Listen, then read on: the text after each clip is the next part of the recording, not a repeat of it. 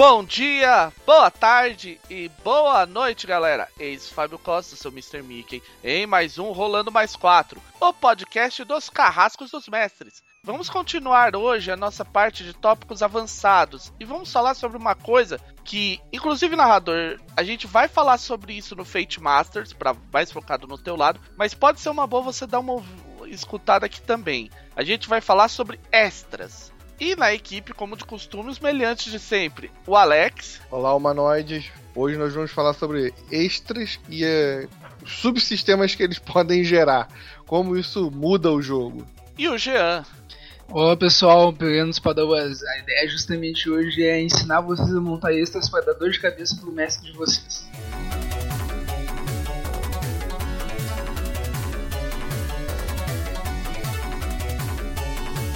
Ok, gente. Vamos então começar. A primeira coisa é definir o que é um extra. Uma forma rápida e suja de definir o que é extra é assim: se por um acaso não entra nem como perícia, nem como façanha, nem como aspecto, é extra. Isso é a parte mais rápida de resumir. Na verdade, a gente pode determinar que um extra seja uma espécie de complemento que você tem para o seu personagem que você cria de uma maneira um pouco mais sofisticada. Assim, ó, segundo o próprio livro, ele diz que o termo extra é para ser usado para descrever tudo que tecnicamente faz parte do teu personagem ou é controlado por ele, mas que precisa de regras especiais. Se a aventura em Fate fosse um filme, os extras seriam os, os efeitos especiais. Na minha opinião, essa é a melhor descrição, cara. É, ela é bem, ela é bem completa, né, no que, no que ela no que ela diz. É, quando você tem alguma coisa que não está devidamente detalhado, não está devidamente é, explicado para o jogo, o extra se enquadra. Isso pode ser qualquer coisa. Eu tenho uma, um, um grupo que joga Fate, um Fate básico mesmo, nada é, muito rebuscado, não. E aí o, os jogadores estavam numa empreitada enorme para conseguir algumas armas, porque o grupo não tinha nada e queriam algumas armas. E quando eles conseguiram as armas, eles se sentiram um pouco frustrados, porque o fato deles terem armas agora fazia pouca diferença nas suas rolagens de ataque se ele tivesse batendo com um pedaço de pau ou com uma pistola, não fazia diferença. Então eles falaram, poxa, seria legal a gente dar uma detalhada nisso. E aí a gente desenvolveu essas armas na parte de extras. É, gente, isso é uma coisa que é importante citar que é, para muita gente que gosta de combate tático e tal, aquela coisa D&D, o Fate tem esse problema. Nas regras, vamos dizer assim, limpas dele, ele vai para um esquema meio do, igual ao do 3DT, ou seja, se você bater com uma com tacap, bater com uma com um sabre de luz, vai dar o mesmo efeito. Se você pegar o Galactus e usar contra ele um estilingue, uma metralhadora, um canhão ou um ou Proton Cannon do Homem de Ferro, é exatamente a mesma coisa. Porque ele em si não traz um sistema de regras, no sistema básico, vamos dizer assim. Mas ele tem os extras vêm justamente como uma solução para isso.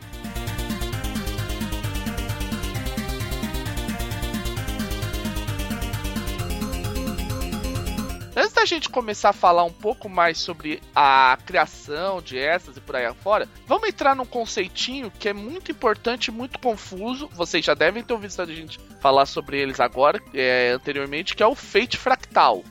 Alguém quer fazer alguma definição ou já a gente começa a partir da do livro? Ah, falando do livro do Fate Fractal, ele basicamente é considerar que qualquer coisa pode ser um personagem, né? Qualquer coisa pode ser aspecto, perícia, façanha, estresse, consequência. Aham, uhum, é isso mesmo. A gente tem é, justamente o que você disse, já. Quando você cria um fractal, você define. Você, na verdade, está utilizando as mesmas regras que você utiliza para os seus personagens, mas em outras coisas. Então, por exemplo, uma, isso dá soluções elegantes para uma cacetada de coisas. Competição de carros, vai. Eu vou chutar uns exemplos. Competições de carro, conspirações entre organizações, é... reinos. Reinos, isso é legal você lembrar porque você passa a tratar aquele, aqueles locais como como um personagem. Essa de reinos que você lembrou foi até bom você lembrar que não estava na pauta, mas é um exemplo que pode ser citado a partir dos World of Adventures. É, outra que eu também imagino também que fica bacana de fazer bastante é fazer legados, tipo aqueles jogos que são que tu morre. Tem um joguinho que acho que é, que faz isso, não lembro o nome agora, que tem um cavaleiro, tu morre e aí tu volta pro outro cavaleiro como se fosse o filho dele. Dá pra fazer um jogo que tem vários personagens Fate, na verdade. E o que determina é a tua linhagem, por exemplo, ou as habilidades deles. Ah, cê, é, pode ser. Uma linhagem é um exemplo de fractal. Você pode considerar isso também. Ok. Essa é uma definição que a gente ainda vai ver melhor, melhor quando a gente falar de alguns tipos de extras que você pode encontrar e como isso relaciona-se com fractal.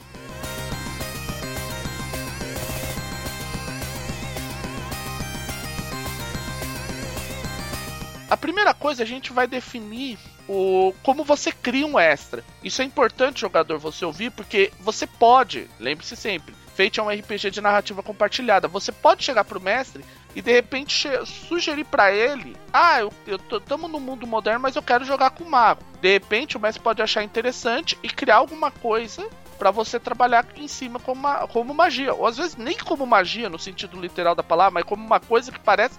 É, vamos dizer assim, voa como magia, nada. É, é, fala como magia, mas não é magia. Hum. Aham, uhum, é tecnologia. Pode ser, por que não? Uh, a primeira coisa, a gente vai definir o que, que a gente precisa. É por que, que a gente precisa do extra? Se isso. É, quais elementos você vai enquadrar, que tipo de importância ele tem, o que, que você quer que faça, é, quais características vão ser importantes para ele expressar o extra e tudo mais. É, Por que isso? É, isso? Isso é legal falar, Fábio, porque às vezes você, é, você precisa pensar se você realmente precisa criar um extra para aquilo. Será que um, um, um, aspecto ou uma façanha não co cobriria aquilo que você quer? Aí, se realmente você chegou a essa conclusão de que nem aspecto, nem façanha não vai cobrir o, o que você quer fazer especificamente, aí você parte pro extra.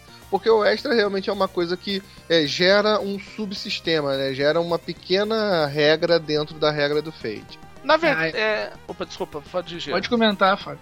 Não, é porque eu acho assim, se você pegar e criar um extra, você tem que estar tá muito consciente de uma coisa. Nem todo extra é igual também. Então, por exemplo, se você for criar, vai, eu vou dar um exemplo. A gente tava falando muito de Star Wars antes de gravar. Se você quer criar um sistema de Star Wars, mas você não quer dar tanto foco em Jedi, você não precisa, às vezes, nem criar um extra, ou você pode criar um extra extrema, é, extremamente simples que, tipo, você vai ter alguns custos e permissões pequenos, não vai inventar muita coisa. Agora, se você quer dar o foco em todas as artes do Jedi e tudo mais, aí talvez o teu sistema, o teu extra de Jedi tenha que ser mais complexo, mais preparado, com um sistema que indique os tipos de formas que ele manipula a força ou coisas do gênero.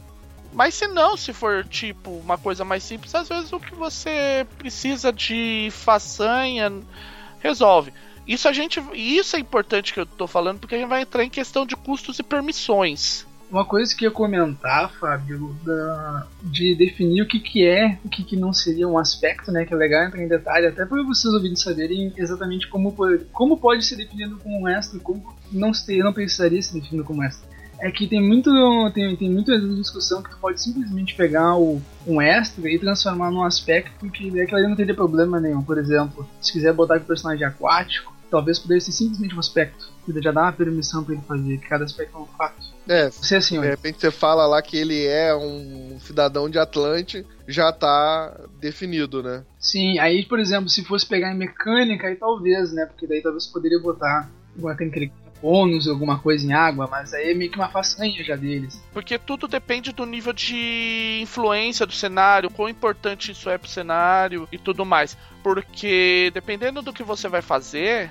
você precisa, é o que eu disse anteriormente, às vezes você vai precisar um nível de complexidade maior ou menor para você criar o seu extra. Um exemplo de extra que você pode imaginar como duas, funcionaria de duas formas diferentes é a força em Star Wars. Na primeira trilogia, se você for ver, a força ela não tem muitas coisas de tão poderosa assim. Não teria tanta necessidade de subsistemas. É muito mais a questão do combate de sabre de luz, Jedi Mind Trick e alguma coisa de fazer objetos se moverem. No então você poderia, por exemplo, fazer um extra que só seria um aspecto. a mais no personagem que ele poderia utilizar para explicar, ó, eu tô fazendo, como eu sou um Jedi, eu tô fazendo tal coisa, o cara cai na minha. Já no, na nova trilogia, onde é a, a, força tem uma importância muito grande tal na trama, na história, aí você poderia criar toda uma série de subsistemas com perícias de sentir a força, comandar a força, alterar a força e toda uma parte relativa a façanhas relacionadas com isso e tudo mais, e barra de estresse de lado negro e coisas do gênero. Então, e quando você, então como você pode, pode ver, você tem dois, tem a mesma coisa escrita de duas formas diferentes. Isso tudo depende muito mais do que você precisa, né?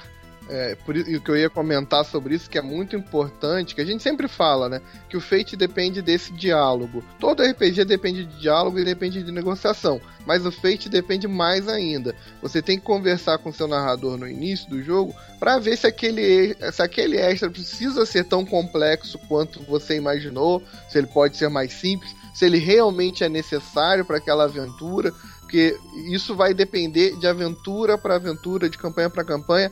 E tem um outro detalhe também muito importante que é difícil, muito difícil equilibrar extras, né? Um extra de um personagem pode ser extremamente mais fraco do que o extra do outro, simplesmente porque é, era o que ele precisava para detalhar o personagem dele.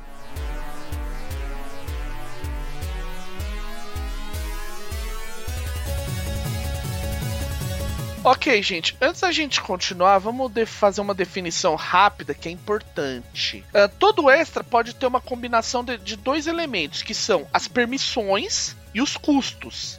Então vamos por um exemplo. Um custo, por, por exemplo, para você ser um Jedi, o custo que você provavelmente teria que pagar é ser sensível à força. O que quer dizer que provavelmente você teria que ter algum aspecto indicando que você é sensível à força. Então o custo seria um aspecto relacionado. Não, não é o custo, é a permissão. Pessoas que não. Vamos dizer assim, para usar um exemplo mais atual, a bruxaria de Harry Potter. A permissão para você ser um bruxo de Harry Potter é você ter nascido de alguma família com alguma descendência bruxa. Ou não necessariamente. Mas você tem que ter um aspecto que indica que você é capaz de utilizar magia. Não importa se você só utiliza ela de maneira espontânea, entende? De imediato. Você tem que ter a permissão para poder começar a usar. É, essa permissão, digamos assim, isso quando a gente fala lá no Fate Master, são aspectos ou circunstâncias que destrancam essa habilidade para você. Te destranca aquelas vantagens que você tem. E os custos são coisas que você paga pelo, pelo extra. Então, por exemplo, pode ser recarga, perícia, ou mesmo um aspecto adicional, ou qualquer coisa do gênero. Assim, a permissão ela só te diz que você é capaz de utilizar aquilo não te diz o quão bem você é capaz de utilizar aquilo. E nem às vezes se você tem uma habilidade real de utilizar aqui. Só te diz que você, digamos assim, é como você é como se você pagasse uma entrada mesmo para poder fazer aquilo. Ah, um exemplo de custo seria pagar uma recarga, tu ter, ter que ter níveis em perícia pra, pra, pra Pode ser. O, o, ativar o extra. É, exatamente, bem isso. O custo, eu acho que ele né, acaba, acabaria sendo um aspecto, na minha opinião, é, o, custo de um aspecto, só se tu eliminasse um aspecto da tua ficha. Que Mas mesmo assim, não, é, é, é contra-intuitivo do Fate. Não, eu acho assim, eu ponho assim, eu gosto muito de pensar que quando eu pago um custo, é porque eu quero ter alguma habilidade adicional naquilo. Uh, novamente em Star Wars, é, Luke Skywalker no início de Star Wars. Lá, lá, quando ele pega o sabre de luz lá com o Ben, ele tá saindo, ele tem, a, ele tem a permissão, ele é sensível à força. Mas ele não tem custo, ou seja, ele não pagou para poder usar o sabre de luz ou coisas do gênero. Ele é um Zé Ninguém. Aí depois, ele não tinha quando. Skill pra é, usar. é, ele tinha só permissão para poder pegar aquele skill, mas não tinha aquele skill, então rolaria como medíocre, por exemplo. Aí depois, lá em, em Retorno de Jedi, aí ele já tá com aspectos, mas já tá com aspectos, já tem lá sua perícia de sabre de luz e coisas do gênero. E aí ele já é mais forte e tal. Aí ele pagou uma série de custos para ficar ainda mais forte. Eu tenho um entendimento um pouquinho diferente do que tá no livro sobre permissão e custo. Eu costumo dizer assim: permissão, ele te diz o que é que você pode fazer aquilo. Custo é o que você paga para ser cada vez melhor naquilo, ou para ter uma capacidade melhor daquilo, vamos dizer assim. Então, o exemplo que ele cita, o primeiro exemplo que ele cita até resolve a questão que o nosso que o Alex mencionou, um dos exemplos que ele cita mais pra frente é o sistema de armas e armaduras. Deixa eu achar aqui. É, no livro, que ele, no Fate, é como a gente disse, ele sofre do problema 3DT. É, Página 255. o que eu não acho um problema particularmente. Eu gosto do sistema básico disso, entende? Porque você tem uma questão de que as armas se tornam pouco relevantes, são des- descrições narrativas. Mas se você precisa de uma coisa com combate tático, uma forma que você. Ah, não, é que aqui o sistema tá mais básico. No, ele tem esse sistema aqui e ele expande depois no Fate Ferramentas de Sistema. A ideia é o que? Você pagaria uma façanha pra ter a arma, entende? Você, a permiss, você não tem permissão pra ter armas, entende? Talvez o mestre queira colocar alguma permissão narrativa do tipo, ah, eh, você- ou então um aspecto do tipo, você tem que ter um aspecto que indique que você é um fora da lei pra poder ter uma arma, porque nesse cenário as armas são proibidas. O que acontece é que você depois pega, por exemplo, uma arma e para cada nível de arma que você paga, você tem que pagar uma façanha para isso, para adicionar um nível de arma. Esse nível de arma quer dizer o quê? Quando você utilizar aquela arma, você vai rolar toda vez você vai somar esse bônus na forma de um no ataque. Então, por exemplo, você queimar suas três façanhas pra ter uma Alabardo ou uma Gunblade do Final Fantasy VIII ou uma Buster's World do Final Fantasy VII, quer dizer que ao invés de você, digamos assim, ter melhorado uma série de outras coisas, você pegou uma arma que dá um dano cavalar. Você focou na arma, né? Focou suas, suas intenções É. toda na.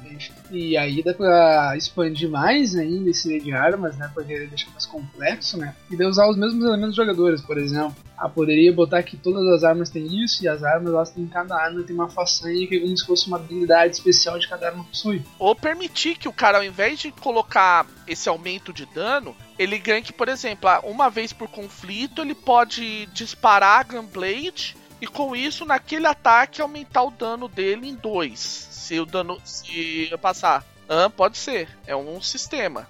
Então, pe- é, pra você que tá ouvindo, já deve ter ficado claro que extras são interessantes porque eles podem ser granul, o tão glanu- granulares ou complexos quanto o seu sistema permitir. E uma grande vantagem do sistema de extras e do e como a gente diz da questão do fractal, vocês estão ouvindo, ah, o- você pode tratar uma arma como um personagem, que seria um fractal, ele ter perícias, ter façanhas. Isso é uma vantagem porque você não cria muitos subsistemas. Na verdade, você quase não cria subsistemas, porque o subsistema que você vai ter, por exemplo, de magia, é na verdade é uma variante do próprio sistema de regras do Fate. É, você não criou toda uma nova gama de regras. Você tá só reaproveitando as regras e enquadrando ela naquilo que você precisa. Aham. E é por isso, gente, que o Fate acelerado é tão importante pra quem despreza, porque o Fate acelerado, quando você lê ele, você além de ter um sistema muito legal pra jogar de imediato, você pode usar ele como fundamento para fractalizar praticamente qualquer coisa que você precise. Organizações, veículos, ataques espaciais, não interessa. É o mesmo sistema de regras, né? Na real. Então não- tu consegue usar as regras de tanto um quanto do outro e jogar um no, no outro. É isso mesmo, porque você só dá o- a tunada pro que você precisa.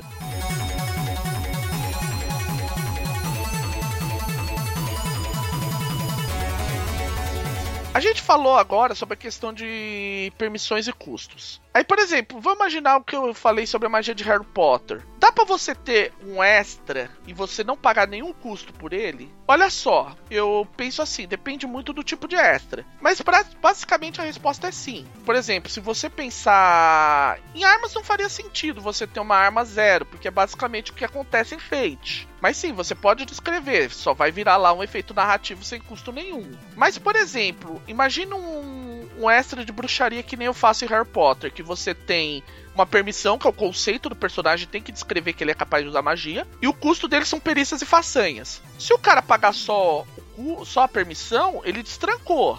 Mas o que que acontece? Ele vai rolar magia como medíocre, ou seja, muito provavelmente a chance dele ser bem sucedido numa magia é muito pequena. Mas ele pelo menos pode tentar, né? Como ele já é, tem lá a permissão, ele pode tentar. É diferente de um E outra-. Além de poder tentar, né? Eu não sei como você usa lá.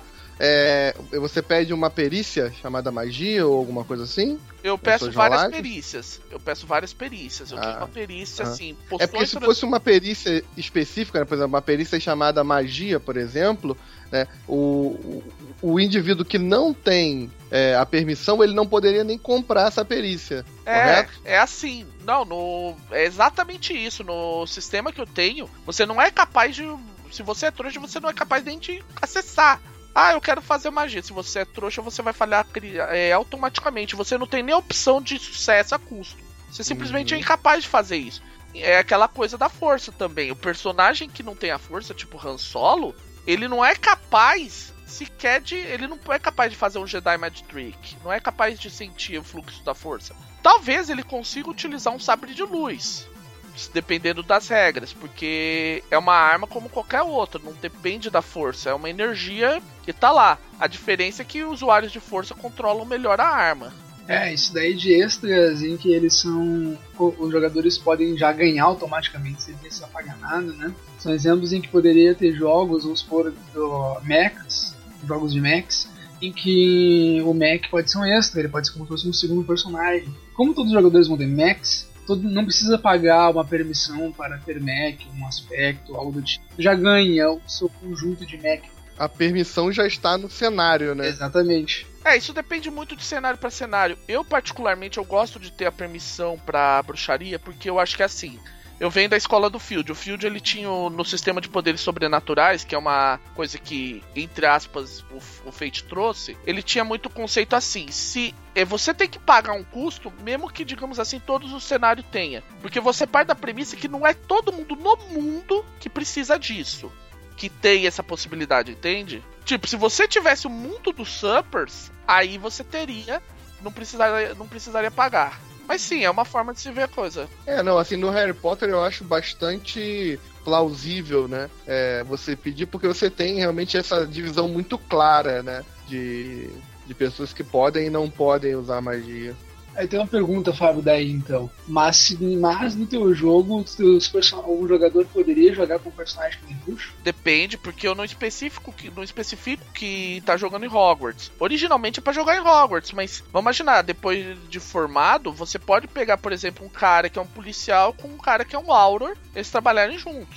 Obviamente o Auror vai ter problema de lidar com a questão de coisas trouxas, como o Sr. Weasley que não sabe a função qual é a função de um patinho de borracha. Uhum. Ah, que aí eu comento que daí faz sentido isso. Eu vou adiantar, mas eu não vou uh, me alongar muito, que é um exemplo que a gente queria estar na pauta para mais tarde. É porque, por exemplo, jogos como Psychedemia, em que todo mundo já é já tem habilidades psíquicas, não precisa pagar permissão por isso, porque todo mundo já tem. A esperado todos os jogadores serem assim. Então, não, então, mesmo que outros personagens podem não ter, que existem personagens que não têm poderes psíquicos nesse jogo, eles não, não, não faz diferença nenhuma se esse aspecto ou não. Só se tu quiser reforçar o aspecto, reforçar essa cara do personagem. Então, se tu acaba colocando que a tua permissão tem um aspecto, digamos, pra sei lá, fazer magia ou ser físico, tu automaticamente diz pros jogadores que, se, que podem ter jogadores que não tem, que não seja assim.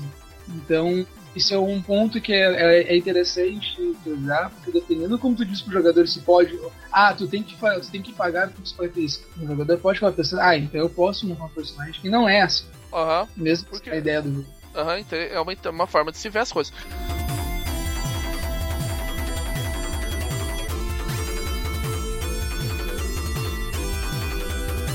Então, aquela velha história, ok, já falamos como se criar essas e tudo mais. Aí você pergunta, ah, mas por que, que às vezes é interessante eu criar um extra? Olha só, gente, a primeira coisa, o extra, ele, como a gente falou, você vê que o extra e o Fate Fractal são coisas amarradas, basicamente. Então, quando você cria um extra, você, diferentemente do que acontece em muitos RPGs, você não cria um subsistema novo. Uma, é, normalmente, quando você pega um extra bem feito, ele não é o novo subsistema do Fate, implantado no Fate ele parte o Fate ele parte muito da premissa que a gente é, para quem conhece programação é o DRY que eles falam que é uma sigla em inglês chamada Don't Repeat Yourself ou seja não reinvente a roda. Então quando você cria um fractal a ideia é que você um extra e utiliza o Fate fractal a ideia é eu vou reaproveitar tudo que eu já sei sobre como trabalhar com o personagem em outro elemento. Então por exemplo o meu sistema de combate de nave Quando eu fractalizo uma nave como um personagem, quer dizer que o sistema de, de combate entre naves vai ser igual ao sistema de conflitos. Um sistema de perseguição entre naves vai ser um sistema de,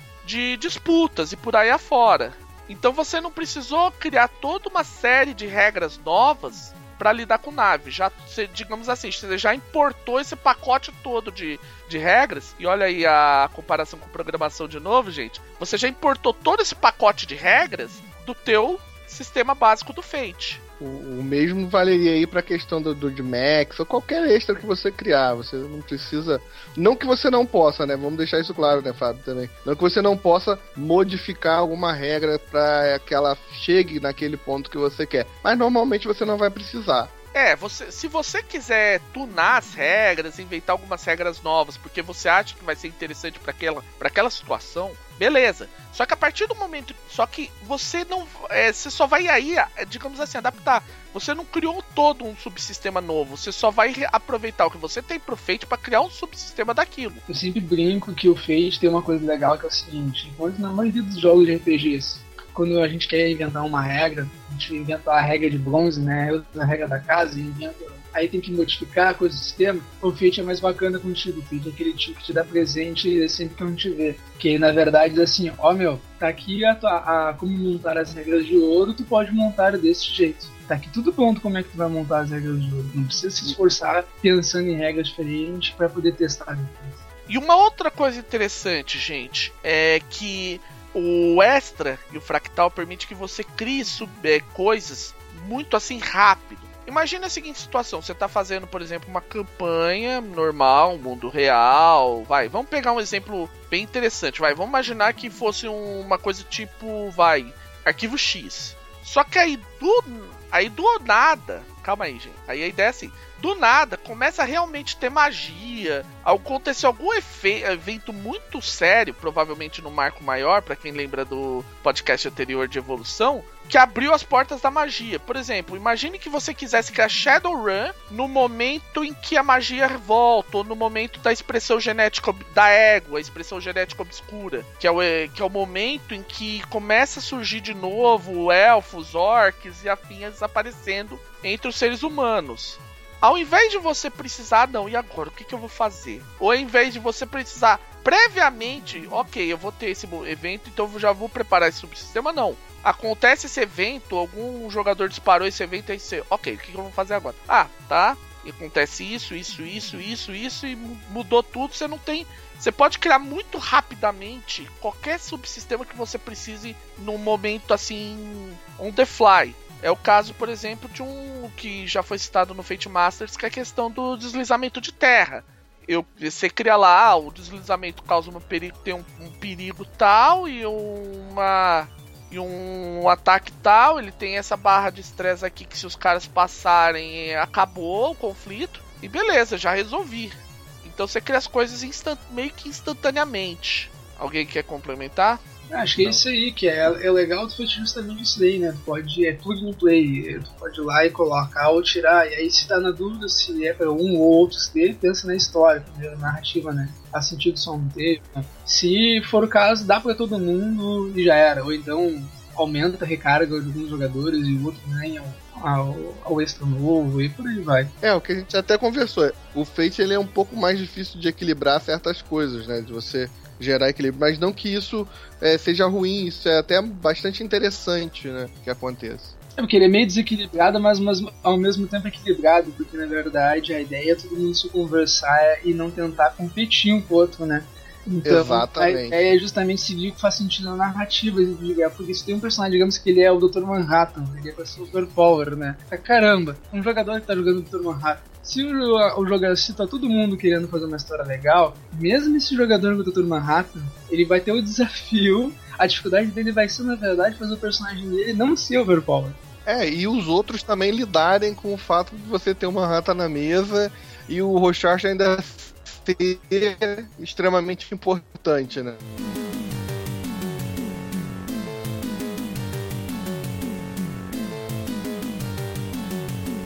A gente vai dar alguns exemplos de extras que a gente acha interessante. Eu, eu escolhi, eu, na hora que eu montei a pauta, eu escolhi alguns exemplos de extras que mostram exemplos interessantes de fractalização do Fate. Porque, como todo mundo, você já deve ter reparado, ouvinte, é, a parte de extra e, e do Fate fractal ela, ela é muito amarrada, por isso que às vezes é confuso de entender o que, que é o extra e o que, que é o fractal.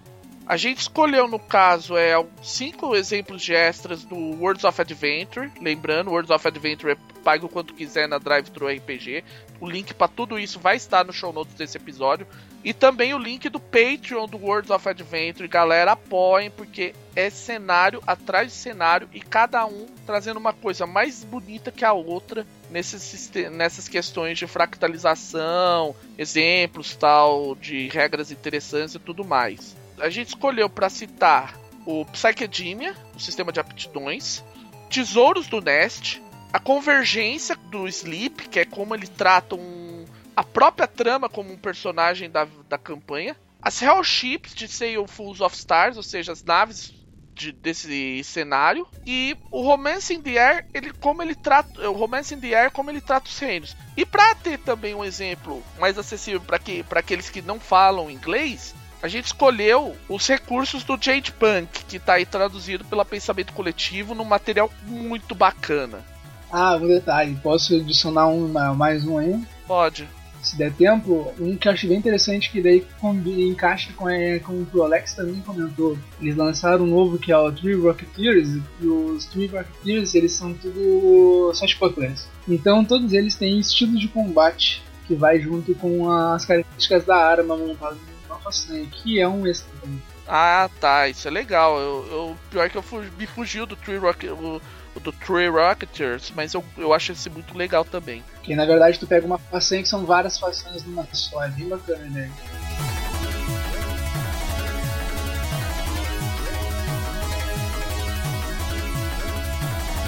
Vamos começar então, gente. Eu vou abrindo de um por um pra gente comentando os extras.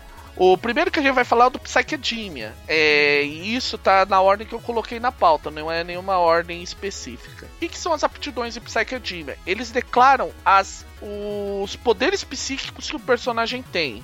Cada um deles é, tem. Eles não. Eles têm uma diferença em relação às perícias normais que as aptidões é, as seguintes diferenças. Primeiro, as aptidões elas não são parte da pirâmide do personagem.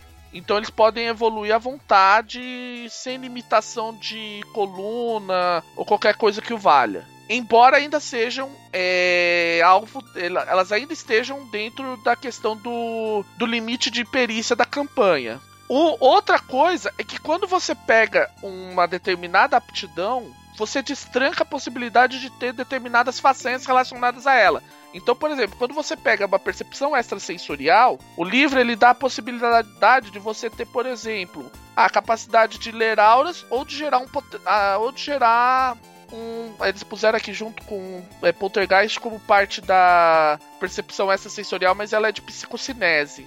Mas enfim, entenderam a ideia? Você tem uma façanha que ela é destravada pelo fato de você ter aquela aptidão. E as aptidões também têm, é, têm condições, que seriam equivalentes a consequências. Então, se você quiser reduzir uma, um dano, você pode marcar uma das caixas de, conse de, de consequência daque, é, de condição daquele é, de uma determinada aptidão. A ideia é que, por exemplo, imagine que você levou um ataque e você, para não sofrer todo o dano que aquele ataque provocaria, você utilizou uma onda telecinética que varreu um monte de coisa, mas esse poder teu depois passou a se ficar descontrolado. Entende? E ele, é e ele é sujeito às mesmas regras de remoção de condições que tá lá no feito ferramentas de sistema. E outra, dependendo da condição que você tiver, você sofre é, da condição que você tiver naquela, naquela aptidão, você não pode mais utilizar o poder, ou quando você utilizar, corre o risco dele se descontrolar e por aí afora.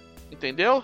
É, esse é, uma, esse é bem legal, porque daí dependendo do tipo de jogo, digamos se você tá um jogo de magos, dá pra fazer aquelas coisas muito loucas, porque tu pode ter várias perícias de mago, digamos, sei lá, cinco perícias, e cada um tem uma condição diferente. No, no Academia, todas as perícias têm as mesmas condições, mas poderíamos botar condições com nomes diferentes, e quando é ativada aquela condição, ele está naquele estado daquela condição, poderia pôr. Então, esse é um exemplo que eu gosto muito, o exemplo das aptidões, tanto que eu utilizei em algumas coisas que eu andei produzindo, como no próprio Lavaporeta, o sistema de combate de o sistema de organizações vai envolver o uso desse sistema de condições atreladas a uma determinada abordagem. Ou você pode ter até em relação ao, a um aspecto, por exemplo, um aspecto que seja secreto, aí ele, você pode marcar uma condição lá, revelado, subjeto, é, percebível, ou coisas do gênero, que aí qualquer teste o cara ganha uma chance de melhorar ou a possibilidade de descobrir esse aspecto ou coisas do gênero, beleza? Uhum. Ah, as condições são tipo como se fossem consequências do fate, Aham, uhum, é. Pra entender, gente, as condições, pra quem não leu ainda o ferramenta de sistemas, que por enquanto ainda está em, em inglês, mas a Solar é parte do das metas estendidas que foram batidas no financiamento coletivo do Fate, então vai sair em português. As condições, eles são uma espécie de consequências que elas já vêm, digamos assim, previamente nomeadas e que tem pequenos detalhes como, a, como pode resolver. Então, por exemplo, você tem lá a condição com frio, com fome, irritado. Aí, por exemplo, quando você tá com a condição com fome, você cura ela quando você. Você apaga ela quando você comeu. Então você deixou de estar uhum. tá com fome. Então é uma forma elegante de resolver alguns problemas independendo, dependendo do cenário. Isso é uma coisa muito legal para quem gosta do, do sistema.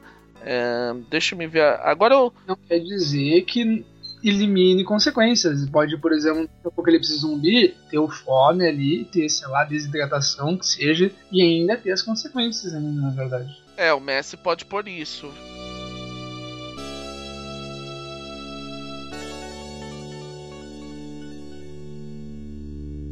Na verdade, não é tesouros no Nest. Que eu, eu, agora eu acabei de checar. A ideia do Nest é assim: para as pessoas entenderem, no Nest você tem a questão das pessoas que sonhavam determinadas coisas e quando crianças depois descobrem que é real. É tipo o Hulk, a lenda do Capitão Gancho. E uma das coisas que ele tem são os talismãs, que são itens muito poderosos que a pessoa recebeu quando estava em Nest, coisas do gênero, e agora ela pode voltar a usar. Então, os talismãs em Nest, eles são criados, é, todo personagem tem um.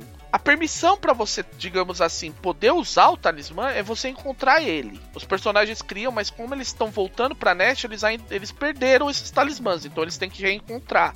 Eles vão ter que. Mas eles, pod, eles podem. É sugerido que se crie previamente. Então, como é que se cria um talismã? Você tem que dar um nome, que é como é o, o talismã é chamado, um aspecto que descreve o que esse talismã faz, e duas façanhas que são o que. Duas ou. Eu gosto de adotar duas ou mais façanhas que indicam o que, que aquilo pode fazer, é, o que, que aquilo, aquele talismã faz. Para dar um exemplo, eu, no, eu vou citar uma coisa, um exemplo que eu fiz, não para Dest, mas para o desafio Fate Masters de Natal. Quem viu aí sabe que eu coloquei um exemplo que é a Santa Cláusula. E dentro da Santa Cláusula tem vários, vários, várias coisas. E uma delas é, por exemplo, o trenó do Papai Noel, que é um talismã que eu criei. O talismã, por exemplo, do o trenó do Papai Noel tem esse nome, né? O trenó do Papai Noel. A função dele, ou seja, o aspecto que ele tem é: ele é o trenó que leva você aonde quiser instantaneamente.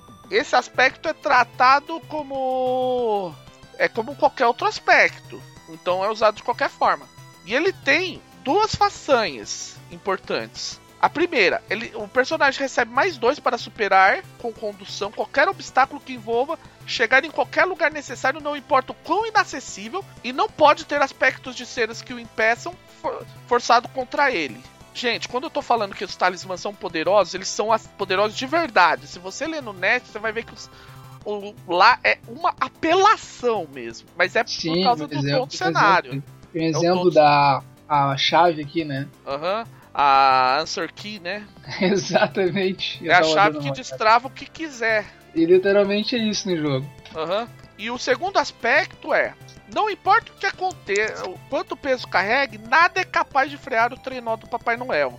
Desse modo, nenhum aspecto envolvendo questões de peso pode ser usado contra o mesmo. Além disso, ele possui quatro níveis de estresse antes de ser derrotado. Então você já vê que eu já expandi, eu já, tipo, peguei um extra e ainda enfiei um outro extra, que é colocar uma barra de estresse para derrotar o trenó do Papai Noel. Uma pergunta que fica, Alex, pro, até pro pessoal entender bem mais também o, o Nest. existe alguma algum custo do, dos talismãs, por exemplo? Não. Ou eles são do... extras que ganham por, de acordo com o jogo? Não, o custo é. O custo, na verdade, assim, ele parte da premissa que esse talismã que você tem, você vai ter que encontrar ele. Então, digamos assim, é, já tá tudo pago ali. O sistema de regras ele já ele não tem um custo implicado para o talismã, é pro talismã, mas ele afirma que você pode também turbinar esse talismã com mais coisas. Gastar mais recarga, né? É. É, então é isso que fica, tipo, os custos eles podem ser simplesmente também narrativa, na verdade. É, os custos e as permissões também. O próprio, se você pensar bem, o próprio Nest tem a permissão de que o cara tem que ir lá e reencontrar aquele talismã dele. Ele criou, mas ele não usa ainda porque ele não cumpriu a permissão de reencontrar. Ou até fabricar uma, uma uma maneira diferente, né, de lidar com a permissão e o custo. Aham. Uhum. Permissões, gente, permissões e custos podem ser também narrativos. Tipo, a permissão para ter a Excalibur é ter tirado ela da pedra. É um exemplo narrativo. Aí o que o, cara fez para tirar da pedra, tipo, se ele arrebentou a pedra inteira com o cisel e depois tirou, só pegou a espada a hora que ela caiu do chão, no chão, tá valendo dependendo do caso, dependendo do cenário fica legal pra tipo Dungeons and Dragons, em que daí tu quer pegar um artefato tal, vai até a masmorra lá e derruba-se lá o boss, por exemplo. É, pode ser. Então, esse é um exemplo bem legal de como você pode até criar artefatos mágicos. Eu, eu particularmente, eu tenho que admitir, eu, tô escolhi, eu escolhi os meus queridinhos, vamos dizer assim. Mas é porque, e eu, eu tô mostrando por que são queridinhos também, né?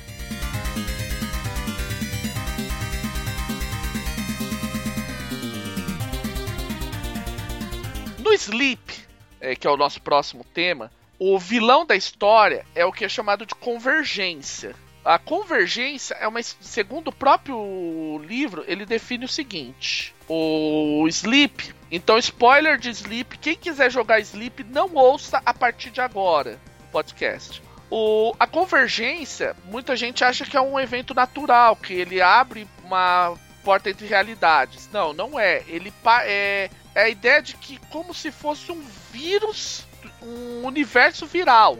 A ideia é que ele entra na nossa realidade, contamina ele, muda as regras da, real, da nossa realidade e a toma, com o objetivo de continuar se espalhando através do multiversos. E uma vez que ele infecte um universo, ele se torna uma lei da física e tudo na realidade, vivo ou não, se, é, se dobra a ela entende? Como se a pessoa, como aquela, aquela história, você não pode negar, você tem que, você não pode negar a força da gravidade. Então, pro, pro, pra ter uma, pra campanha, ele, a convergência é tratada como um antagonista, um NPC, com algumas perícias, né, que ele tem aqui no livro, não vou mencionar muito, só quem quiser dar uma olhada e façanhas também que aumentam conforme o nível de que a campanha vai seguindo, os marcos e as coisas vão ficando cada vez piores.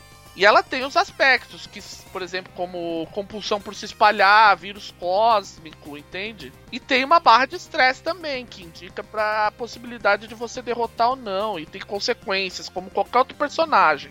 Então, basicamente, digamos assim, uma aventura vai, digamos assim, dar a chance de você conseguir alguma coisa que no final das contas você vai poder utilizar para tentar fazer um ataque contra a convergência. E ao mesmo tempo, vai, a convergência vai ter uma série de possibilidades de atacar os personagens para se proteger, entendeu? Uhum. Essa ideia de convergência é bacana, que inspira muito botar monstros ou desafios assim de diferentes no jogo, né, que não são simplesmente um NPC. Me uhum. lembra. Me lembra. Eu não sei porquê, mas me lembra muito Cutulo, né, cara? O... é, você Também. pode pensar o, o, a convergência como sendo Cutulo. Você tem uma ficha aí lá, o, o início é o, é o Cutulo falando, mostrando sonhos, lé e coisas do gênero. Aí o cara começa a decair, vai vendo os cultos, até que de repente no grande ápice da aventura é os caras enfrentando o próprio Cutulo. Seja estando bem preparados e potencialmente insanos, ou seja, digamos assim, só virando comidinha de cutulo. É só, só vai variar a maneira que você vai morrer, só isso. É, basicamente é isso, mas enfim, é, a análise que você fez de similaridade com o Cutulo é bem interessante.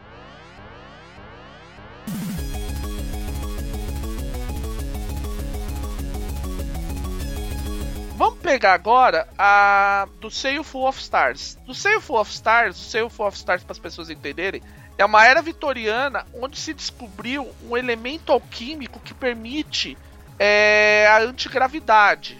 E aplicando-se isso a naves, você conseguiu. É, foi desenvolvida com o tempo naves espaciais, as Hell Ships, como eles são chamadas. É, os Hell Sails que eles falam. Que é, é uma forma de você manipular forças energéticas que permitem o deslocamento através do espaço. E você. E propulsores de flogiston. Flogisto é que oferecem a força. Entendeu? Tem no sistema, ele tá toda a explicação, assim, de fluff. Mas basicamente, uma coisa interessante sobre um, uma Hellship é que as Hellships elas podem ser tanto um tipo só um extra, ah, eu tenho uma Hellship acabou, ou você pode ter ela como personagem. Aí ele fala, por exemplo, ó, tem um conceito, toda Hellship tem um, um, conceito e um aspecto de tripulação. Ela tem determinadas perícias que funcionam um pouco diferentes do que funciona com personagens, mas enfim, o tamanho da nave ou, ou coisas, outras coisas são façanhas e tudo mais. Então, você vê que ao invés de criar, não, vou criar todo um sistema que seja mais compartimentizado, coisa. Não, ele simplesmente falou, ok, a nave é um personagem, vai tudo ser tratado como personagem. As melhorias da nave são aplicadas em marcos e coisas do gênero também. É, e é extremamente fácil você adaptar essa ideia para outras coisas, né? De repente, uma coisa bem simples, né? De repente, seu grupo de medieval lá tem uma carroça. E aí eles vão melhorando essa carroça, vão fazendo dela é, cada vez mais detalhada, né? Baseado nessa ideia aí que, que o Fábio tava falando. Já me deu uma ideia, Alex. Já me, já me deu uma ideia de fazer um Dungeons and Dragons versão Mad Max. É, isso aí, Mad Max, é. Carroças mágicas e a galera batendo entre si usando magia é. e, bardos, e bardos lançadores de chamas. Ah, é. é. O bardo lançador de chama pra. Então, gente, como você vê, é, e outra. Aí o pessoal, ah, mas eu não quero jogar com isso. Cara, você pode pegar esse subsistema e de repente reciclar ele para, por exemplo, Velozes e Furiosos. Só que galera, ah, a gente quer jogar Velozes e Furiosos. Legal, você vai lá, putz, Sea of Stars é chato tal, o sistema. Não gostei do cenário. Ah, mas o sistema de regras é legal, vou importar isso e vou fazer, usar ela pra Velozes e Furiosos. Ou por que não, pra Jornada nas Estrelas, ou pra uma série de outras coisas. Você vê que recicla-se muito. Você tem muito essa possibilidade, isso é legal. Serve como base para outras ideias.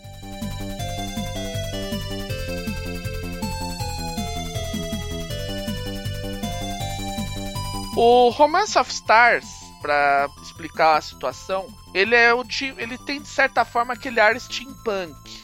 É, para quem gosta, é, é você tem é, os, as grandes nações, apesar de diferentes, como por exemplo aqui a, Bre a Bretanha, a Suíça, o Reino da Itália, o Reino de Nápoles, a Polônia e por aí afora.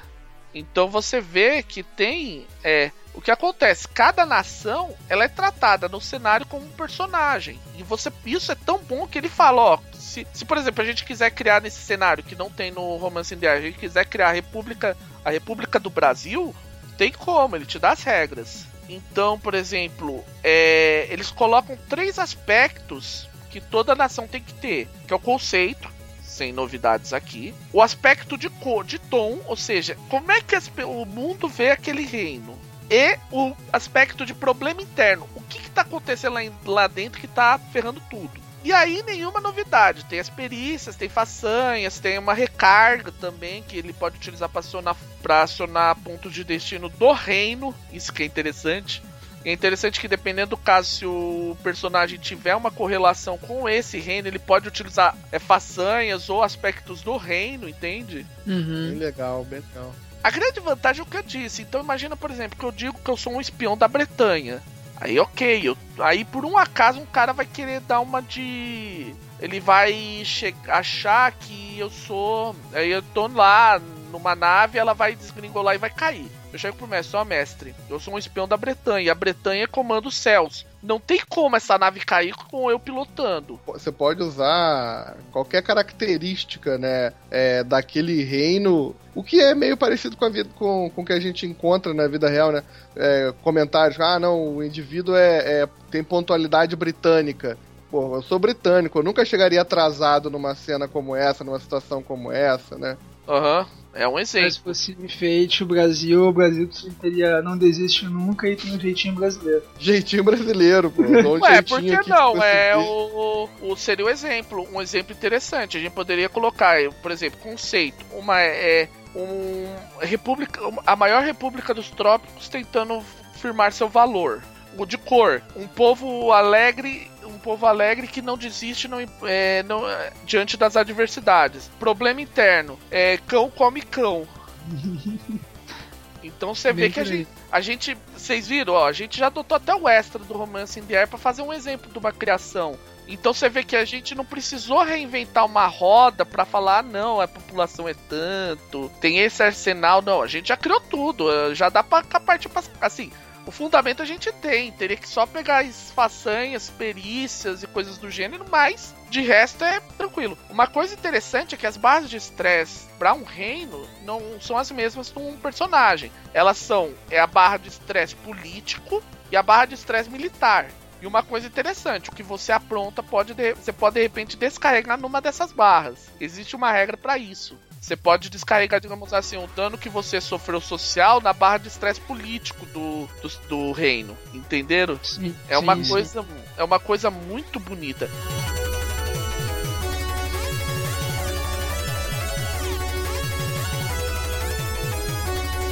Antes da gente falar de Jade Punk, pra gente permanecer no, no mundo dos, dos Mundo de é, aventura, no, Fate. É, no Worlds of Adventure. Vamos falar sobre o, sobre o exemplo que o, o Jean citou? Ah, acertou o nome! É, que é a questão das, das perícias, das façanhas de combate. Uma coisa importante, ó, é, tem dois fractais interessantes de citar, eu lembrei de um outro. O True Rocketeers não tem perícias de nenhum tipo. Ele só trabalha com aspectos. A ideia é o quê? Cada aspecto que é relevante para aquela cena, você recebe mais um no teu rolamento. Então vamos imaginar, eu sou um Rocketeer da rainha e eu, se eu conheço essa, esse planeta como a palma da minha mão, se eu tô naquele planeta e tá acontecendo qualquer problema, eu tenho mais dois no rolamento. Um por ser um Rocketeer e um por, por conhecer aquele planeta como a palma da mão.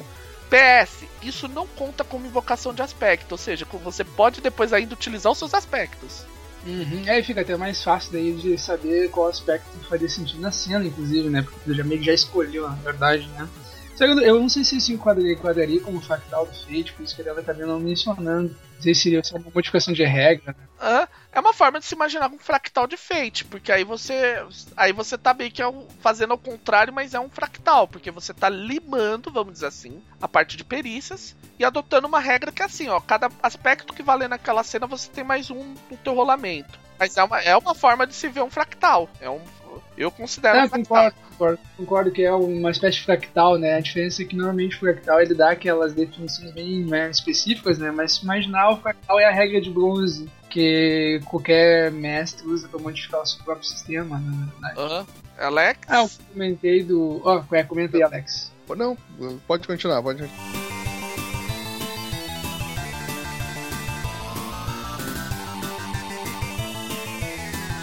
Agora, o que o Jean falou, eu vou citar, é o que ele chama de façanha de de, de, de, de espadachim.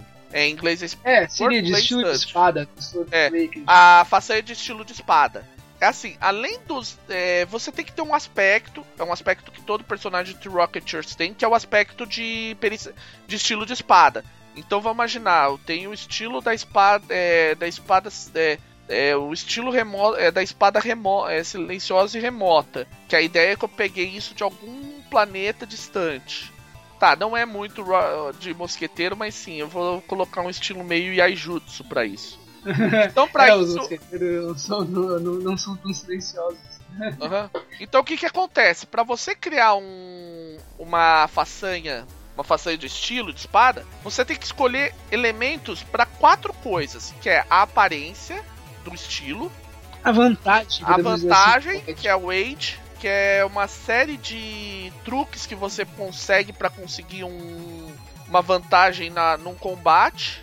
a arma principal, a main hand, que é a arma que você vai utilizar como a sua arma principal. E a off-hand, que é a arma. É uma técnica secundária, vamos dizer assim. Então o cara tá, tá por exemplo, espadachim com um sabre, só que na mão ele tem um aquele menguash, que é aquela arma que trava a espada do outro. É, fazer um adendo. As pessoas, normalmente a ideia de espadachim era justamente tu usar a mão com a tua espada e a outra mão ela normalmente era usada de defesa. Então tu usava alguma outra arma, ou algum escudo, ou pequeno, alguma coisa. Aí essa escolha fica legal, porque daí dá pra botar também uma espécie de espada escudo, botar com mais armas e coisa do tipo. Aham. Uhum. Ok, vamos lá. A primeira parte seria a aparência. Então você tem cinco aparências segundo o True Rocketeers acrobática, estilosa, rápida, é, sutil e, e, de fo e forçosa, é, steady.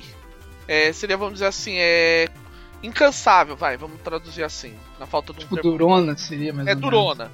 Então vamos imaginar, pro meu estilo lá da espada remota silenciosa, eu vou escolher o quick, o rápido. A ideia, a ideia Não seria que... sutil? Não, é, é, é, é, porque, é porque a ideia é que ele seja é, silêncio. Vai, pode ser sutil. Vamos imaginar que seja sutil, então.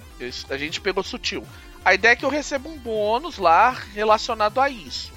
Lá no True Rocketeer, a gente não vai citar um por um, mas no True Rocketeer está tudo listadinho para quem quiser ver. Aí a gente vai para a parte do da vantagem. Eu escolho, eu vou escolher para ele que é precisa.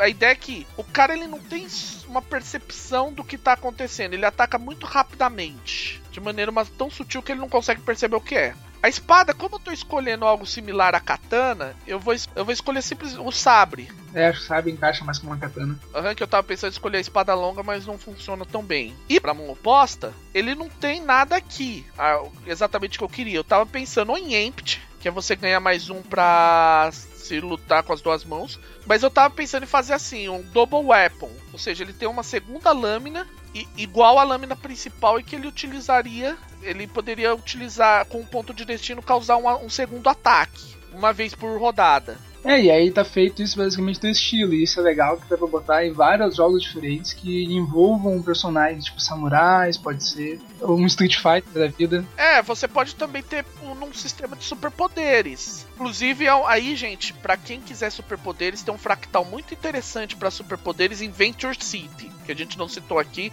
mas o sistema de superpoderes de Venture City é muito interessante. Fico imaginando até jogar Naruto com isso daí. Dá, o Venture City ele, é, ele cobre muito bem qualquer tipo de sistema que envolve superpoderes.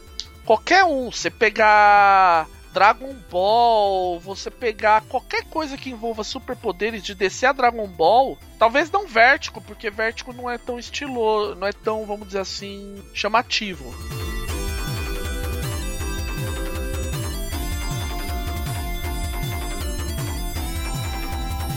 Agora a gente vai passar para uma coisa que é provavelmente o Jean tá esperando muito, o Alex não sei se também tá esperando, que são os recursos do Jade Punk, que é o nosso último exemplo de fractal, mas é um dos mais, mais interessantes que a gente já viu. A ideia do Jade Punk é que ele não trabalha com o conceito de façanha, ele trabalha com o conceito de recurso. No, no livro ele define assim, que recursos pode ser qualquer coisa, desde especialização em uma profissão um poderoso dispositivo de Jade Tech, um golpe esotérico de artes marciais, um servo leal ou qualquer outra coisa do gênero. Aí o que que acontece? O mínimo que você paga é uma recarga. Se eu lembro bem, Jade Punk são seis recargas. Alguém lembra certinho? Eu acho que sete, se não me engano. É, é, sete, sete recargas. Você começa com sete recargas, mas nenhuma façanha é gratuita, até porque ele não tem façanha, ele tem os recursos. Para você criar um recurso, você vai escolher primeiro um tipo de recurso, que são três: aliados, dispositivo ou técnica. A gente vai resumir bem rápido para não também não um a gente não estragar, porque de repente a gente pode secar um, um fazer um dissecando criação de personagem Jade Punk. Aqui é, e aqui é só para dizer como é que é um exemplo de como você fractaliza uma coisa. A gente definia. Vamos imaginar, eu defini aqui que eu, eu vou pegar o exemplo para quem ouviu na gravação de Jade Punk que a gente fez pelo Fate Masters, é, deve lembrar do Marak Sairan. É o Marak, que é era o meu personagem em, em Jade Punk. Cara, eu tô abrindo até a ficha dele aqui, o Marak Sairan. O que que acontece? Vamos imaginar, eu escolhi, eu vou criar um. Eu vou pegar um exemplo mais simples que é a é o rifle sniper de já de vermelho de Air 1. Eu criei primeiro ele como um dispositivo, ou seja, ele é um equipamento que eu tenho. Poderia ser outras coisas? Poderia. Tanto que na ficha do Marak você tem um dispositivo, uma técnica e um aliado. Tem um de cada tipo. Uhum.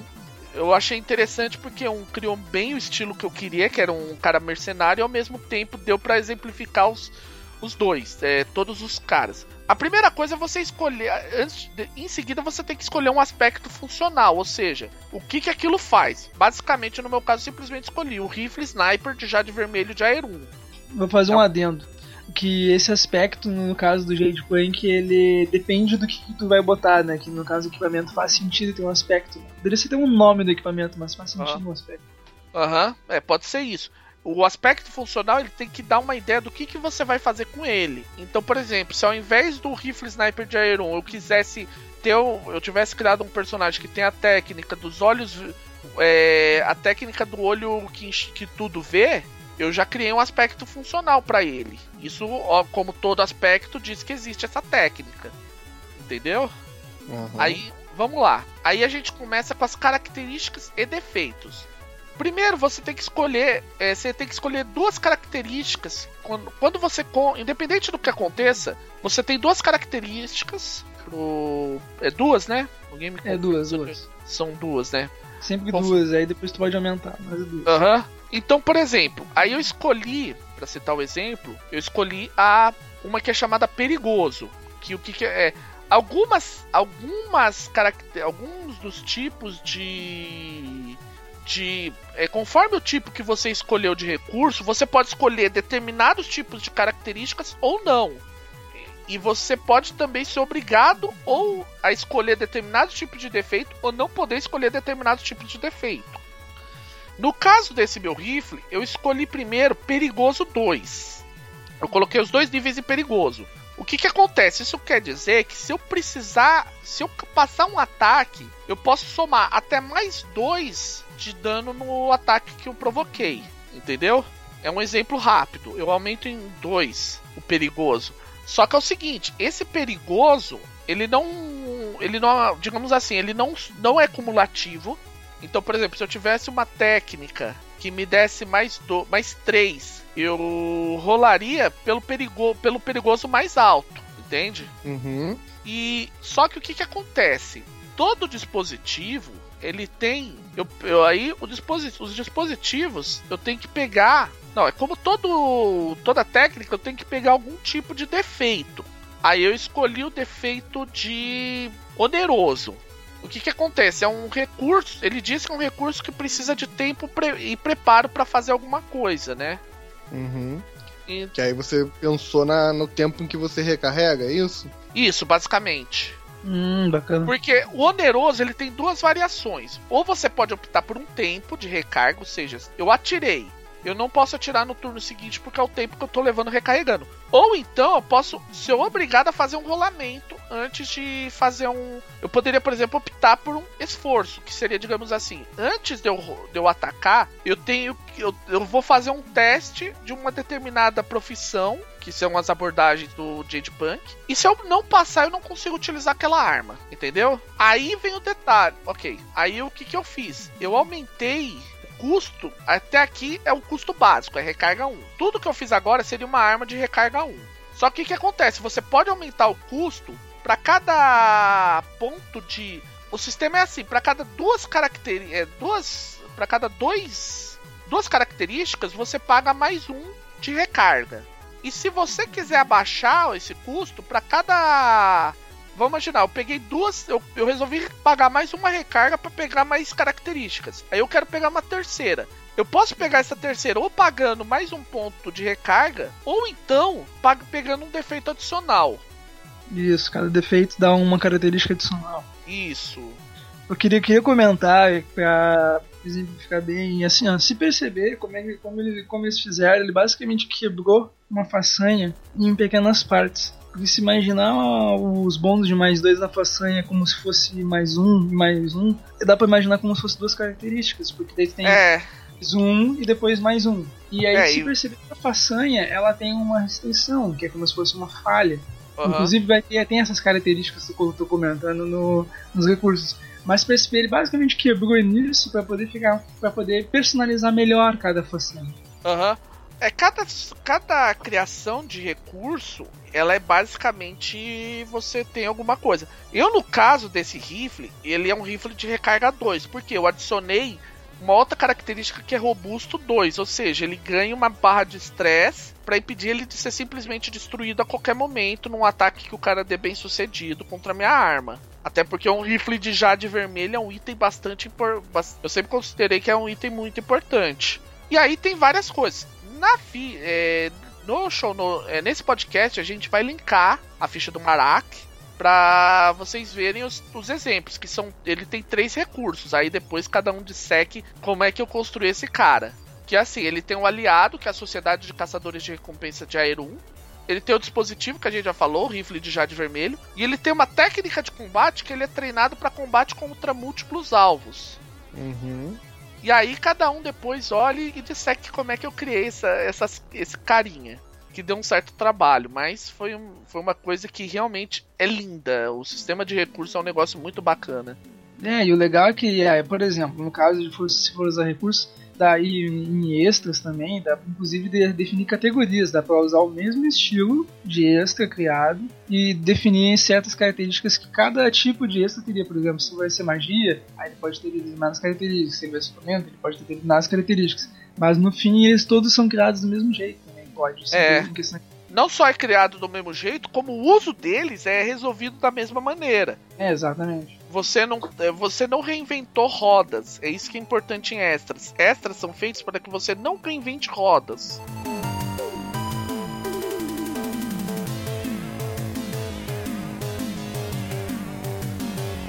Então, gente, é basicamente isso que a gente tinha para falar nesse podcast. Uma coisa que eu nem falei para vocês, Jean, Alex, eu tô. Esse é, essa é a última gravação que a gente vai fazer nesse ano de 2015. O podcast continua em 2016. É a única gravação assim que a gente vai fazer temática. Eu tenho a ideia, ainda não vou, não vou confirmar, mas eu vou. Quem ficar atento lá na, na comunidade do Fate vai ficar sabendo. De a gente fazer um. Perguntas e respostas abertas para todo mundo no. No, próximo, na, no próximo fim de semana, para entender aí, pessoal, ó, a gente está no fim de semana. Eh, nós estamos no dia 5 de dezembro, seria no caso no dia 12. A ideia nossa é essa, no dia 12 fazer uma espécie. Ou num, num, outro dia que a gente tiver um tempo, ainda no, no ano de 2015, fazer um perguntas e respostas para encerrar o ano. Então, quando a gente for abrir, gente, fiquem atentos. Aí a gente vai, tipo, qualquer dúvida que vocês tiverem, a gente vai responder na hora. É, dicas, sugestões, perguntas, críticas também né, gente? Um bate-papo aberto, assim, com o pessoal, né? Aham, uhum, um bate-papo aberto com o pessoal vai ser via Hangouts do Google, Hangouts On Air, que é um sistema bem legal também. E é mais. E, diferentemente do que a gente usa para gravações, é mais interessante para coisas ao vivo. Mas a gente vai continuar, a gente, eu vou preparar mais pautas, mais assuntos. A gente vai, de repente, começar uma dissecação de criações de personagem em múltiplos cenários aí interessantes, como por exemplo a gente falou do próprio Jade Punk, Psychedemia, do Strays, que é um material que eu dei, que eu participei do financiamento coletivo, que não é muito conhecido, mas eu acho uma das coisas mais fofas e lindas para quem quer pegar aqueles, aqueles é, priminhos e fazer uma. opriminhas também, fazer uma aventura fofa, mas ao mesmo tempo muito divertida e muito interessante. É um negócio muito legal. Eu gosto muito desse cenário, três. Que também tem um fractal interessante nele. Que eu não vou mencionar aqui, mas de repente no Dissecando eu vou mencionar melhor. E a ideia é essa, continuar aí. A gente tá, digamos assim, esse é o podcast para encerrar 2015 e mas em 2016 a gente vai continuar. A gente só que todo mundo aqui precisa de um fôlego, né? Exatamente, o fôlego daí para trazer mais novas ideias. Isso mesmo. Então, considerações nesse, é, antes da gente encerrar esse podcast. Bom, vou me despedindo desse ano e de vocês. Foi muito interessante poder participar e, e, e viver essas experiências de Fate com vocês e espero que tenha ajudado é, vocês a entenderem mais, a jogarem mais. É, e ano que vem a gente está aí com novas ideias, vamos fazer mais coisas, vamos é, levar o, o, podcast a um novo, novo nível, fazer umas coisas novas para vocês. Até lá e joguem bastante Fate nesse final de ano. Alex? Alex não, Jean. Jean, Tava demorando. não- Tava pra não demorando. perder o costume. É, pra não perder o costume. Vai lá, Jean. É 2015, será que eu ainda vou ser chamado de Alex? Provavelmente. ok. Ah, bom, ainda assim, basicamente, né? Foi muito legal ter feito esse podcast. Primeira vez que eu faço podcasts. Gostei bastante. Aprecio também vocês ouvintes, né? Ah, estar ouvindo a gente, consumindo nosso podcast. Muito legal. Ter essa pausa, né? Pro fim de ano também. Foi um ano muito legal. Aprendi também bastante coisa feita. Vi novas opiniões também sobre Fate. E basicamente isso, alcançamos nosso marco significativo. Agora a gente vai ganhar mais recarga por gastar Fate Points. Boa, Jean. Não, é no, no maior que ganha recarga. A gente vai aumentar a nossa Ah, agora. é maior, é o maior. Ia comentar, a gente fez um marco maior. Sempre confundo os nomes, hein? Aham. É, tem essa. É, gente, eu particularmente, assim, eu, eu amo a mídia de podcast, então a oportunidade tanto com. É, no Rolando Mais 4, é, no Fate Masters no Rolando Mais 4 pra mim foi fundamental. Eu, eu sempre quis fazer, só juntou a vontade com o motivo. 2015 foi um ano bem, tá um ano bem legal. Tem com todos os problemas, com tudo que tá acontecendo, particularmente tá sendo muito bom nesse sentido. Em 2016 a gente vai vir com mais força, com mais coisas. É, lembrando, gente, a gente tá no iTunes agora. Vai lá no iTunes, dá sua estrelinha lá pro mais rolando mais quatro. Dá uma ajuda pra gente. A gente vai tentar também. A gente vai procurar fazer esse, é, esse perguntas e respostas que a gente tá preparando. A gente é a nossa é a intenção que a gente tem de ter um momento de até com uma confraternização de, da gente que faz o podcast com você que tá ouvindo aí, da gente rolar aí. Rolem bastante mais quatro. Ano que vem tá todo mundo aí junto. É, e assim, é, é basicamente isso que eu tenho pra dizer de, desse podcast. E por hoje, eh, por 2015, a gente para as gravações por aqui. Bom dia, boa tarde, boa noite. Feliz Natal, próspero 2016 pra todos e tchau!